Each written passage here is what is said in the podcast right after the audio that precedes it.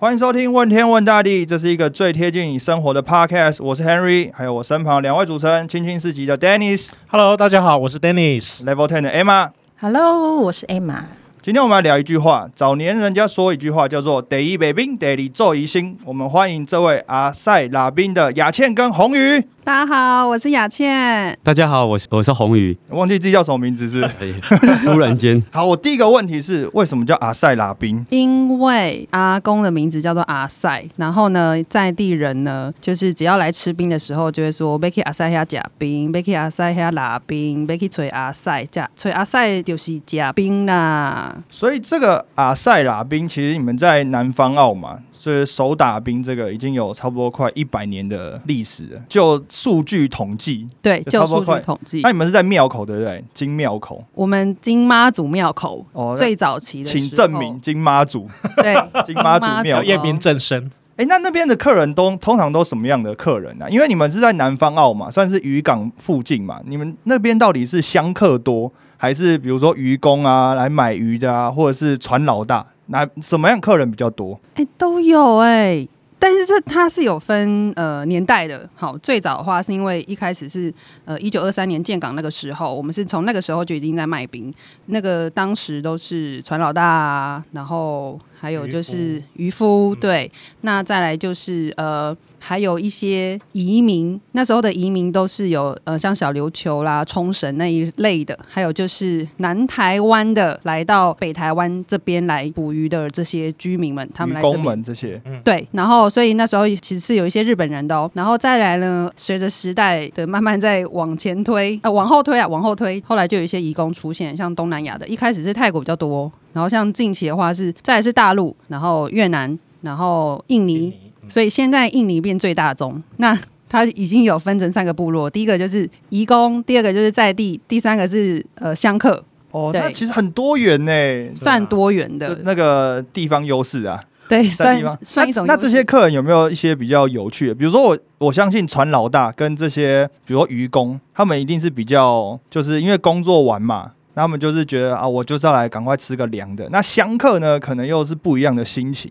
就是大家这些人有没有比较有趣的一些客人，你有印象的？我先讲香客，对香客比较有趣的是，他会可能先游览车过去的时候，然后会先一个会先下来，然后跟你讲说他要什么什么什么，然后跟你说他呃多久之后要拿。那不然的话，就是呃有一些是来进香的，然后居住在这边住一个晚上。然后他们就会晚上的时候一大群人来吃冰，然后他会说他们是从哪里来的，很多都是中南部的，比如说屏东的啦，然后高雄的啦，来到这里，然后来吃我们家的冰，也有像这种的。先点餐就对了，对所以先点餐餐，然后去进香，然后出来再拿。对，有这种，然后可以耶一次都是来个二三十杯的这种，然后我都会说你们同意好一个规格，我这样子制作比较快。对，有这种。那另外的话，船老大的部分很有趣，是他们吃完冰然后就要出港，还有就是啊，我们那边还有很多的学生。学生下课一定要来吃碗冰再回家，还有情侣哦，是在地的哦，就是来这边吃冰，然后是谈恋爱小约会这样子。纯纯的爱，在哎，是纯纯的好吗？这就不确定哦，也有这种。吃冰碗要加温一下的感觉。对，我就说，哎，来吃冰，让你感受到初恋的感觉哟。哎，你既然讲到那个进香团，就是坐游览车来买冰这样，我就想到一个蛮有趣的事，就是我小时候第一次出国的时候，我去澳洲，然后呢，那时候刚好是我们这边的夏天，所以那边是算是冬天。嗯，然后呢，反正澳洲那边有很多那种牛嘛，那牧牧农那那那那个系列的东西。然后反正一下车之后呢，我就想要吃冰淇淋。然后呢，那时候我外婆反正就是很疼孙子嘛，她就说好、啊，那想吃冰要吃几个？我就说我想吃三种口味。她就每一个人买三种口味，三大球。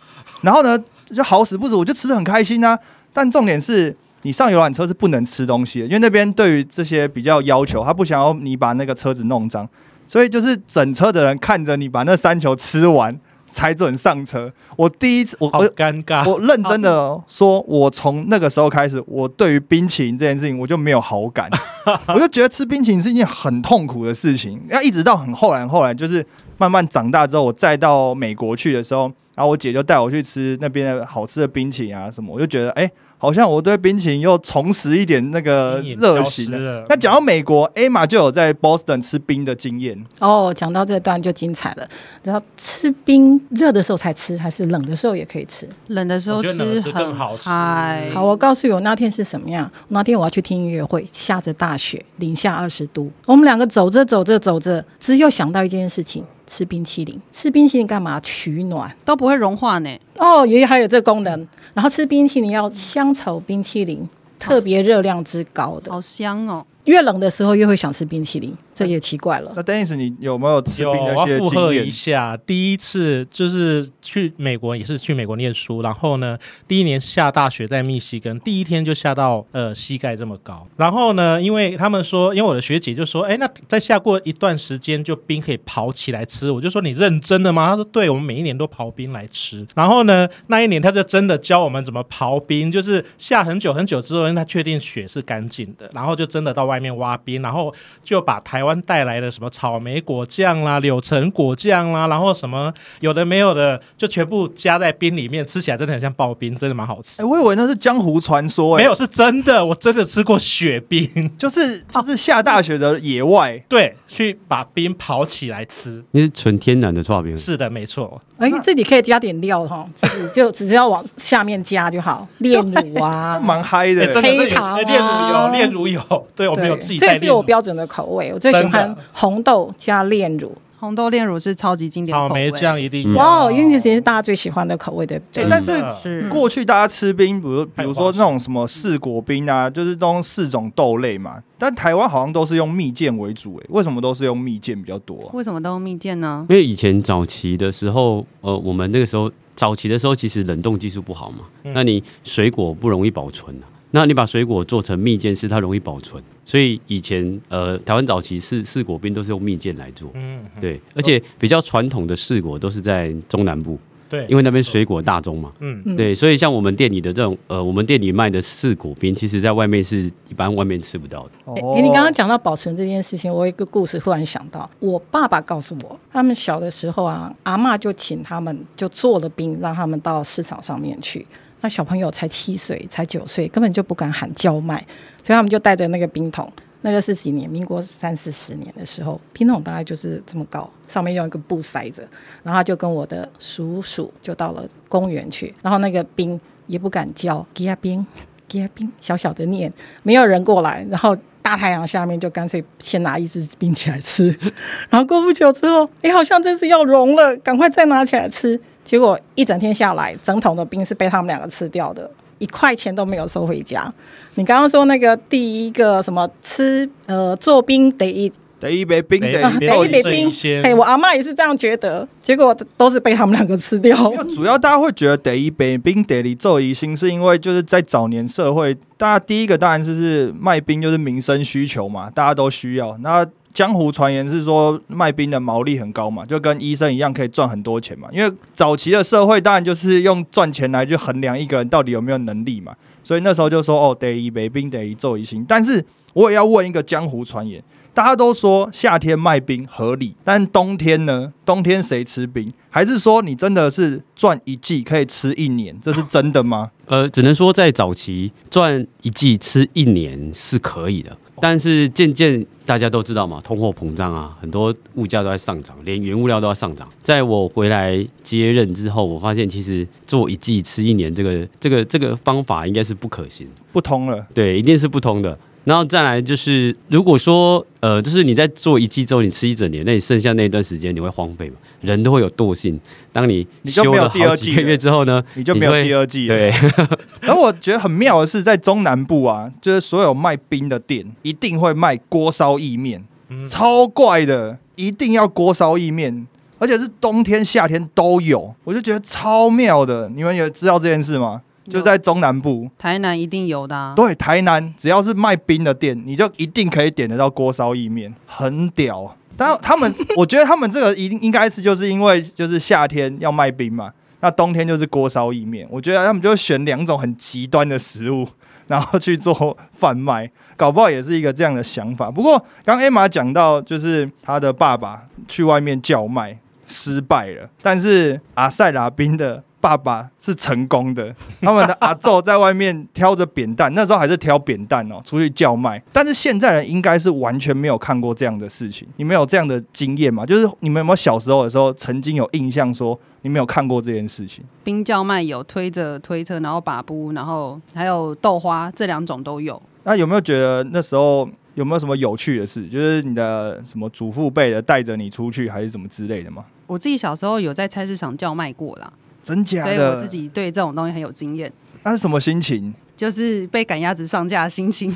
因为百般的不愿意嘛。对，因为呃那个 feedback 上一集的那个市场阿公，对我小时候在菜市场长大，所以我们家在卖卤味。哦，那我就我我妈妈给我的功功课就是这一篮的鸡脚要给我卖完，所以我就要叫卖鸡脚。好，那我还是有一个想知道的问题啊，就是说，因为这个手打冰也一百年了嘛，将近一百年，你们是不是什么一个时刻觉得说，好，我要回家接这个冰店，或者是你们有没有认知到说，哦，我就是要回去接班了？呃，我我之前还在新竹那边，就是那个时候年轻，自己想说我自己去外面闯闯。我以前从小从国小开始打冰，从我看不到冰块，再看得到冰块，然后打到现在这样。然后，可是我一直想说，我还是出去呃外面外县市拼拼看。可是当呃我接到一通电话，我妈跟我讲说，你有被登来叫，你有被登来叫，我没希望。可是那个时候，其实我们的冰冰店已经也快六十年，对。然后后来我就自己想了一下，呃，一间这么年年代这么悠久的冰店，虽然说它没有店面，对我们从以前到现在都没有店面，但是它是很多人的回忆啊。我在冰店的时候，其实很多时候我有看到，像我现在是看到那种，就是他以前是很小的客人，从小他现在看到大的，他现在是结婚生子的客人，嗯嗯，对，然后也有看过那个他已经在外地，已经本来是在地人，他到外地去，他回来一定要吃到我们的冰。先攻得灯嘛对啊。那曾经有一个客人，他从高雄回来，然后他吃完之后，他跟我说：“你你们冰可不可以寄送？”我说：“没有办法寄，那个时候我们没有办法做。他是不是想想太多了？这个冰要寄到高雄，对你要确定呢、对，我就一直跟他讲说这个不太可能，而且我寄过去应该都跟冰块一样哦，对，就跟我们在店里吃不太一样。嗯可是他就很坚持，他就是要，而且他一次买了二十杯。我说可是我没有寄，他说没关系，我自己去找 seven。然后他就我都冰打好，他就直接拿去 seven 寄，就寄去了。他真的寄，他这他真的么疯哦他。真的寄。然后还有还有一种客人是，他很怀念我们家的花生酱，因为我们的花生酱跟外面花生酱味道比较不一样啊，是因为我们有自己在特制的。然后这个客人很特别，是他来店里，他吃完冰之后，他就直接问我说：“老板，你有没有卖花生酱？”我说：“我没有卖花生酱。”他说：“可是你可不可以卖我？因为我住桃园呢、啊，我很久才回来一次。哎、这个跟很多火锅店一样，就是火去火锅店，结果他最后出来说有没有卖那个辣椒酱？酱料这酱料的部分，Dennis 有研究是不是？没有，他上一次啊，就是来录制节目之前，就偷偷的先订了一票来吃，吃到爽这样子。然后我就跟他讲，这花生酱也太好吃了吧！跟他研究了一番，然后他们除了自己制作之外，他们花生酱里面确实有他们独独门的一个独家技术跟秘方，他们还添加了鲜榨的花生油。那这一个真的是我觉得是我在市场上没有吃过的口味，真的是蛮特别的。要不要你们介绍一下说在制作酱料或者是你们的呃添加的这个酱料，你们都怎么样子的一个制作方式？哎，我好像可以想象到，哎，因为我好像吃过咸的咸的冰，对，是不是里面也会有一些咸的味道啊？对，对哎，感觉好像也不错，也蛮好吃的。真的，嗯，应该咸的部分会有轻微啦，因为其实我们会用熬煮过的糖水，然后再加花生酱。嗯哼，对，然后花生油部分真的是很少人会会吃得出来，真的吗？真的，这个这个是我吃货们当中的吃货。呃，这个也是我接回来接班之后才发现的一些一些秘密，那如果它是它是核心秘方，我们可以把它剪掉。这倒是没有关系啊。但是你讲到冰跟很冲突这件事情，因为我小时候有一阵子在，因为我外婆就是屏东人，嗯嗯，然后我每次过年只要回屏东的时候，那边有一间冰店叫做进来凉，是，但是它最有名的不是它的冰，是它吃那个番茄，哦番茄加姜跟酱油，对酱油膏，还有糖粉，还有糖，对，对就是这是南部吃法，南部吃法对，只有南部才有我。小时候觉得百思不得其解，说怎么会这样子吃？很提味。但还蛮好吃的，哎、还真不错。对，一定要有姜油，还真就是你刚刚讲到这种冲突的味道的时候，我第一个想到就是啊，怎么其实冰店好像都喜欢做这种很冲突的事情？是平常吃冰太无聊吗？还是为什么一定要想这些很特别的口味嘞？不觉得它很融合吗？很特别的口味，我倒想一道，就是有一个口味很传统，但年轻人现在的年轻人看到那个名字都不知道它它它到底是什么冰。香蕉油吗？呃，也香蕉油，你知道以前老师以前突然有想到香蕉以前古代有一种冰叫做失恋冰，失恋冰，它不是香蕉油，但是它是香蕉皮，香蕉皮下去做冰，真你说失假你？说真的失恋冰就是那个失恋吗？真的真的真的失恋，就是那个失恋对，叫失恋冰。为什么它叫失恋冰？失恋吃的吗？就是失恋吃的吗，还是因为香蕉皮有点苦苦的，就不会苦，跟失恋香。蕉皮不会苦，我有吃过。我想是因为它要剥开来吧，分离开来，是确定吗是不是有点这样感觉是分开的意味。是嗯，是，我觉得是分开的。很有意见，因为我知道蜜饯这种酸酸甜甜，就是好像初恋，所以酸酸甜甜好像初恋，就是很蛮适合一些刚在一起的情侣们去吃，对，对吧？嗯爱酸酸，情的猪鼻生干冰，对啊，对。有我们家的立干冰就是很有这种代表性。真的。香蕉冰感觉上就干干净净，什么都没有，对不对？就是那个香蕉油的味道香蕉油的味道。呃，现在来讲，就它都都大部分都称它是清冰啊。我像我们在我们店里叫清清冰，冰啊，对啦，清冰清冰现在清冰它就是用香蕉油跟白砂糖，然后下去做。那以前古代有一种叫摇摇冰，摇摇冰它就是一个冰桶，然后旁边它会它外面有个更大的桶，在周边放那个冰块，然后再放粗盐，然后中间放糖水跟放香蕉油，然后你就发现它一直在转，一直在，转，一直在转。为什么？因为它粗盐跟冰块，它会让外面的冷冷冻的那个速度会比较对，然后它就会慢慢变成白色的。是哇，好有方法！哎，我要分享一个，我要分享一个。你刚刚说撒盐，然后可以让它急速冷冻。哎妈，我做过一个产品，你可能没有想过，我做过冰块喇叭。冰块喇叭，对，哎妈做音响的，你知道？好，冰块喇叭是怎么样呢？因为在瑞典，在每个冬天十月到明年的一月的时候，都会建造叫做冰块旅馆 （ice hotel）。在那个冰块旅馆什么都没有，就是冰块，对不对？可是他们想要办 party，他们要有音响，要有音乐。那这么大的一个场地，要从这边运整个箱子过去是难的。所以呢，我们直接就提案到那边去，用它的冰块凿开来，冰块就是我们的音箱，然后把喇叭装进去。明年雪融的时候再重新建。Amazing，真的真的，我为了做这个事情，在冰箱前面站了好久。我们要怎么想象冰块多快的时间会融掉？但是我们要把它很快的挖出一个我们要的形状，塞进去。我们要自己制冰，所以研究是我刚刚你不要讲的时候，忽然想到，哎，这个盐的确是我们用过这个东西。是，但我觉得我之前听过一个一个大哥跟我讲一件事，他就说像这种做餐饮，尤其是做这种小吃类的东西，他说食材的干净程度。就基本上可以取决你这间店好不好吃，就是你的基本功啦。那度对于冰来讲，冰块就是一个很基本的东西。你到底好不好？你的可能制冰的技术啊，或者是你的比如水质这些等等，你就回到一个另外一个话题是，假设有人在喝 whisky，他很强调里面的冰块。然后比如说像是台湾跟日本，他们的冰块又不一样，因为水不一样，一个是软水，一个是硬水嘛，所以你那个冰块融下去的味道，whisky 的味道就会不一样。冰也会有这样的问题，对不对？所以你们在就是冰块到底在制作过程有没有什么技巧，或者是有没有什么你特别应该要制作的方式？冰块的部分。但讲到冰块的话，应该跟大家分享一下早期，刚刚也讲到早期冷冻能力不好嘛。那有没有想过以前的冰块怎么办？我们以前早期听到妈妈他们，他们是去以前是有那一种制冰厂，在渔港很多制冰对厂，他们是骑着脚踏车，铁牛的那种脚踏车，然后就载冰块，然后叠的比人还要高，那种会感觉像翻车一样，然后就把它载回来。所以他们以前小时候还会经过那种义庄，就是有停尸体，所以他们每次每次被阿公叫去载冰块都是很害怕的。然后他慢慢慢慢的到后来变成这种三轮铁车，哦，然后自己去锯锯冰块。这个画面我有我有看过，我还记得。对，所以其实以前他们是还蛮蛮刻苦的。不过提到就是冰块啊，因为其实吃过很多的冰哦，像东南部我们就讲机器刨出来的冰，然后还有最近因为就是也吃过你们家的冰，我觉得你们家的冰很特别，因为它的口感不是一般刨冰的这种会硬硬沙沙的口感，它吃起来其实还蛮绵密的，所以在这个制作上是你们在设备或者是在什么样子冰块方面的一些要求所造成的嘛？因为我觉得口感是蛮特别的。我觉得这，因为我也我自己有去南部吃过冰啊，那南部人也是，呃，那个冰其实也很好吃。然后他们，我觉得南部的冰有种特色，就是它有嚼劲，对你要用咬的。它会它的比较粗，是，你必须要垮垮垮这样子咬。没错没错。那在我们这边的话，因为我们的冰来讲的话，也是差不多用用类似的机器，是但是在过程当中，我必须要一直关注的冰块下来的那个粗细度。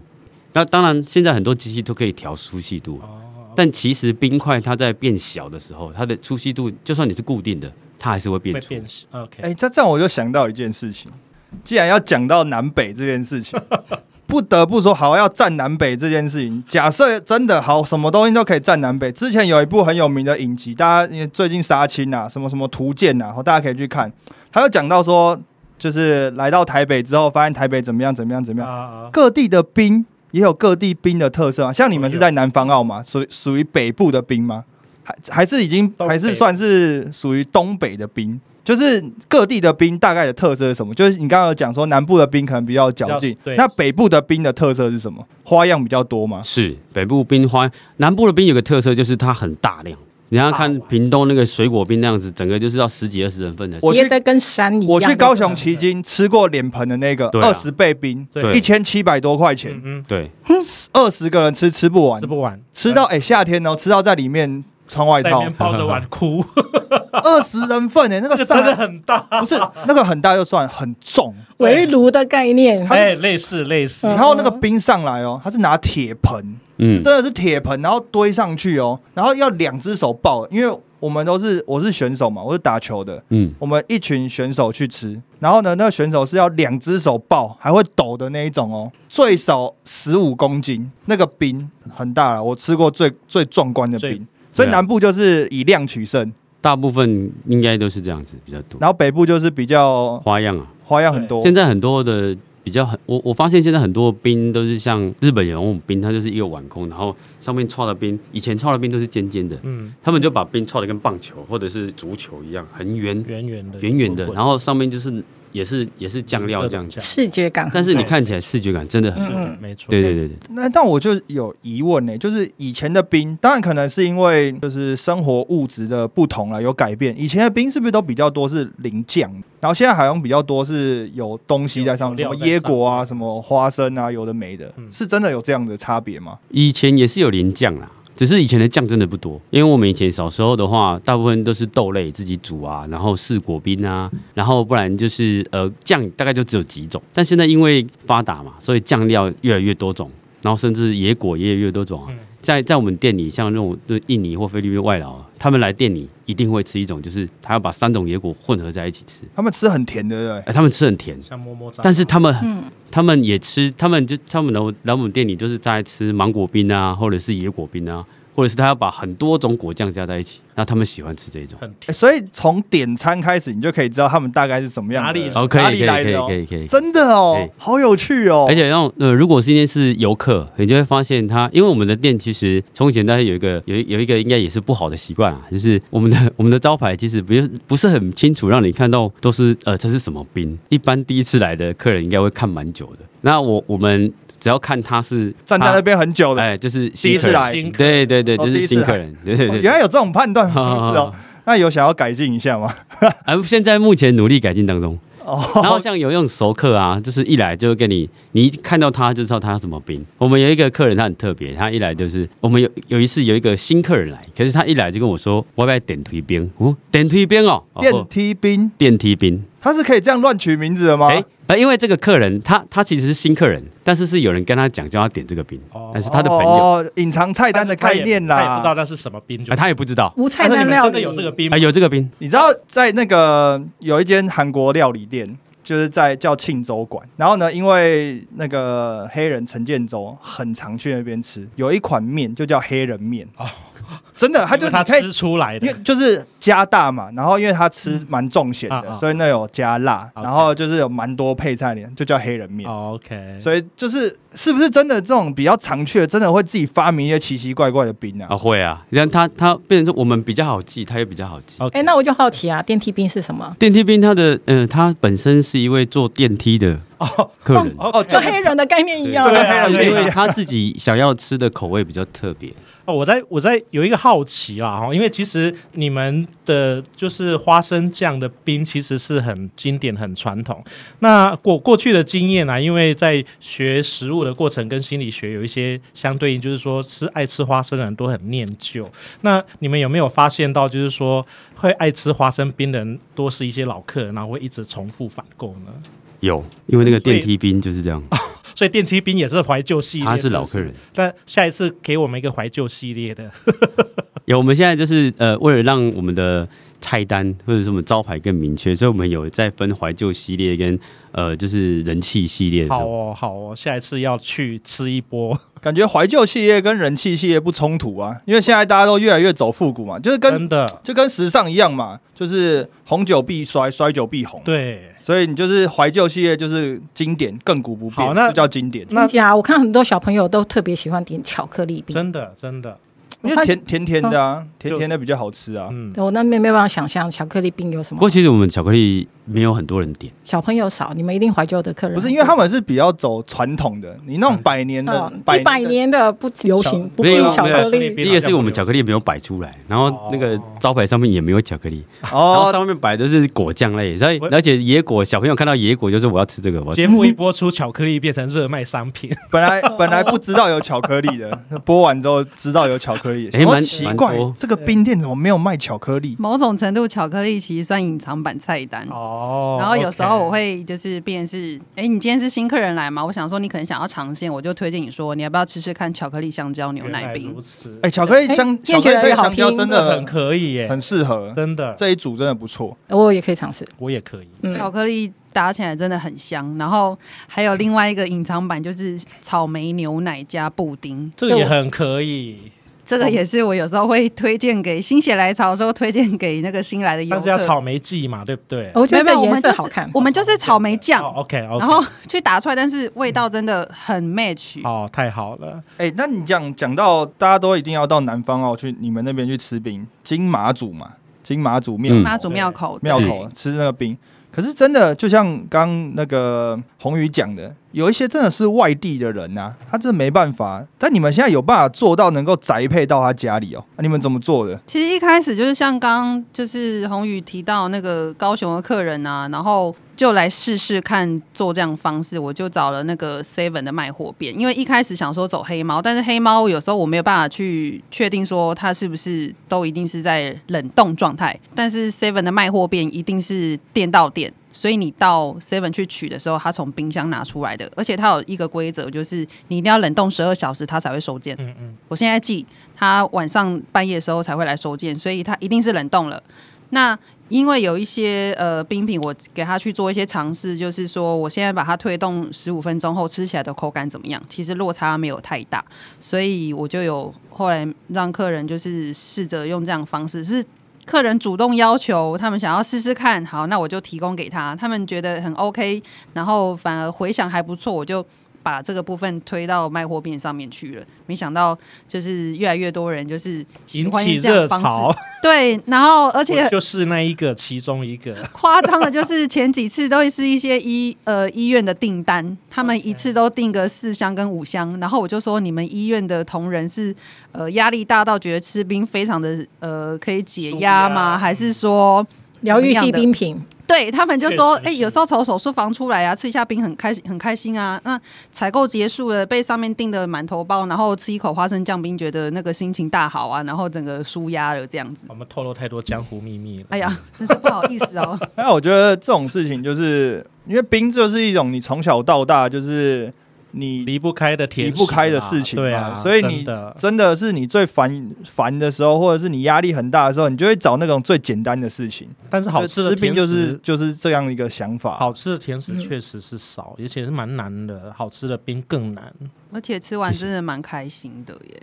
确实是啊哎那我我觉得你们有很用心，哎、那我问你哦，你们在金马祖庙口啊，因为毕竟也算是一个神圣的地方，那、呃有没有受到一些神明的保佑，或者是你在那边会不会定期的就去就是捻香一下、拜拜一下之类的？固定拜拜是一定要，而且我们以前我们现在位置比较离庙比较远一点，但我们以前我们以前位置很特别，是在庙的前面会有两个很大的石狮子，嗯哼，然后我们的店就在石狮子前面，我们就雇了那一只石狮子。对，所以我们在以前的，而且我们以前在爸爸那个时，爸爸妈妈那个时代，我们以前卖冰要卖到晚上十二点还在排队。啊哦那个时代的南方澳的人口是最多的，那现在当然是人口慢慢的外流，所以现在你说呃卖到晚上九点，大概都已经睡觉了。嗯哎，那你现在回去再看到那个石狮子，会不会有感情狮子早就拆掉了，我很怀念那个，因为我以前都会爬到上面去。哦，啊？很可惜耶。的爬着狮子长哎、大那狮子很特，别，一边是公的，一边母的。我们是要雇母的那一个。比较母爱的那一个。但我觉得就是卖冰这件事情，因为又刚好是在庙口啦，所以就是人潮最多的地方。就像我们讲夜市以前也是从庙口开始出现的嘛，因为就是你人潮比较鼎盛嘛，然后你就有一些需求，采买的需求，不管是不是你说贡品啊，或者是一些。你说拜拜完之后要出来吃点东西啊，这些等等，所以其实很多小吃都是从庙口开始发迹的。我妈妈，其哎、我刚好想到有故事，其实我妈妈就是在庙口的冰果室，然后我爸爸呢，就像一只苍蝇一样，经常去冰果室缠着我妈，然后那个冰果室老板娘就把他们做媒，于是才有现在的我，哇哦，哦，也算是庙口出现的、哦。是庙口情缘，真庙的。我们家也是庙口情缘啊，我公公婆婆也是。哦，哇哦，哦，庙口凑凑合很多人哦，真的那不用去月老庙，我跟你讲，各大庙宇门口都可以 不用到且一定要吃月老庙冰了。只要在那边前面晃来晃去，就就有机冰红。茶，我爸都去点冰红茶。对你不用到那个月老庙了，各大庙宇都有机会。好了，我最后想问一个问题啊，从你要决定回家开始，因为妈妈一通电话嘛，然后一直到现在，这做兵的过程，不管是不是在庙口，这个过程当中，你有没有学会什么事，或是你有没有体悟到一些事情是啊，你本来出去闯一闯的时候，你没有感觉到的，然后回来回来开始做兵的时候，才慢慢体会到，不管是你说家里人的辛苦也好啊，或者是你说我想要让这个六十年的店变一百年，可能有下一个一百年，就是你有没有一些你的收获这段时间的？呃，在回来接店之后啦，其实这间店对我来讲，其实它是一个从小到大一个很深的一个记忆。对，那我觉得这间店给我的教我很多东西，像在你在你在制作片的过程当中啊，当然除了爸妈的辛苦坚持之外。还有的就是你在你在问客人，你在跟客人对谈当中，你必须要很清楚知道说，哎，客人要什么东西。有些客人他跟你讲一次，但是你可能不是很清楚，但是你要再确认。那你反思这个问题是，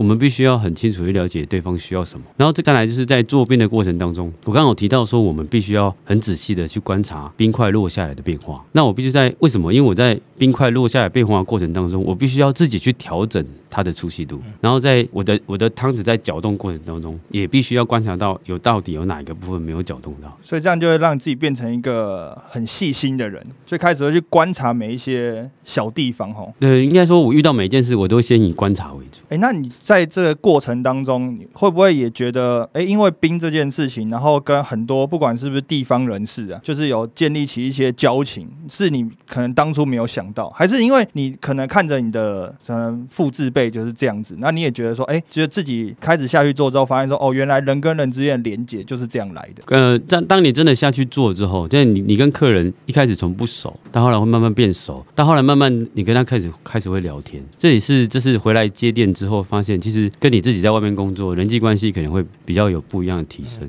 好了，我们今天非常谢谢阿塞拉宾的两位来跟我们聊非常多啦。所以如果大家有机会到南方澳，请认明金马祖庙口去吃吃看这个手手打的味道啦。就是包括我们刚刚讲的，不管是不是传统的味道，或者是跟老板的一些交谈，你都可以感觉到满满的人情味。跟老板之间的沟通呢，这个人情味其实也就是我觉得阿塞拉宾一个非常重要的一个元素啦。那大家有机会去南方澳的话，也不妨去阿塞拉宾去点一碗冰来吃吃看。今天非常谢谢两位，问天问那里，我们下一集再见，拜拜。拜拜拜拜